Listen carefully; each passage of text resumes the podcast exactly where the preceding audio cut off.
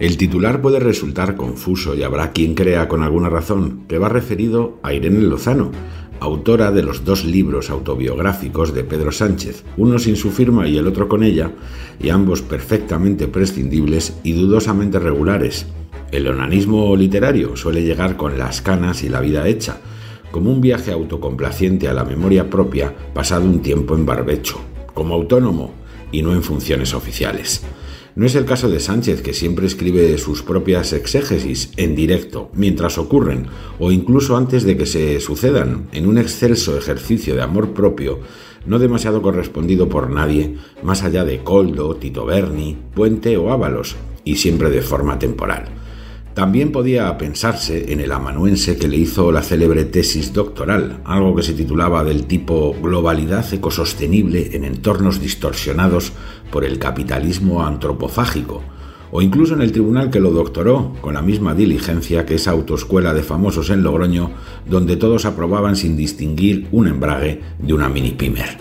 Pero la negra de Sánchez es esta vez Benedicta Lassi, a la que no hay que confundir con la perra de las películas, tan odiosa como todos los animales cinematográficos,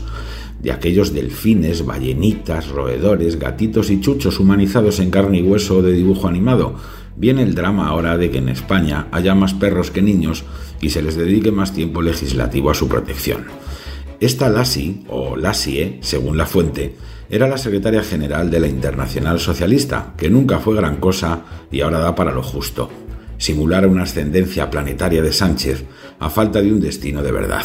Es el equivalente, en política, a jugar la Liga Saudí, pero con menos salario.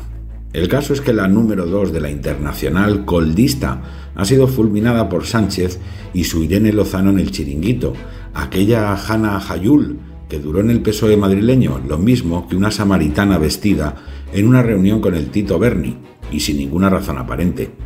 Ella ha dicho, en una carta filtrada por Pablo Iglesias para completar la juerga, que es víctima del racismo y el machismo del icono. Me han hecho preguntarme si las cuestiones que se plantean sobre mi remuneración son por mi raza o género. Como organización que lucha por la igualdad y contra la discriminación, resulta alucinante siquiera concebir estas cuestiones como tema de discusión, ha dicho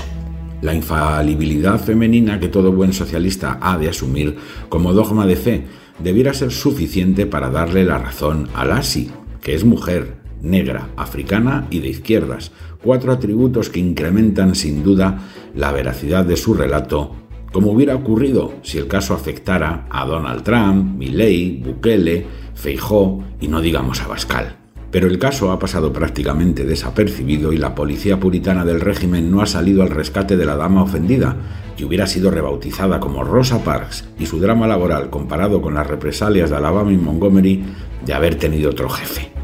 Otro jefe facha. Pero quede aquí al menos este humilde homenaje a la activista progresista, racial y empoderada, cuyas alas han sido segadas mientras volaba hacia el clímax de la igualdad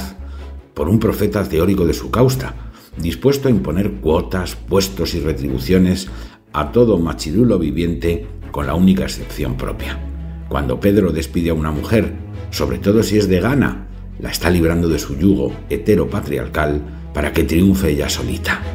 Tanta sororidad sanchista es conmovedora.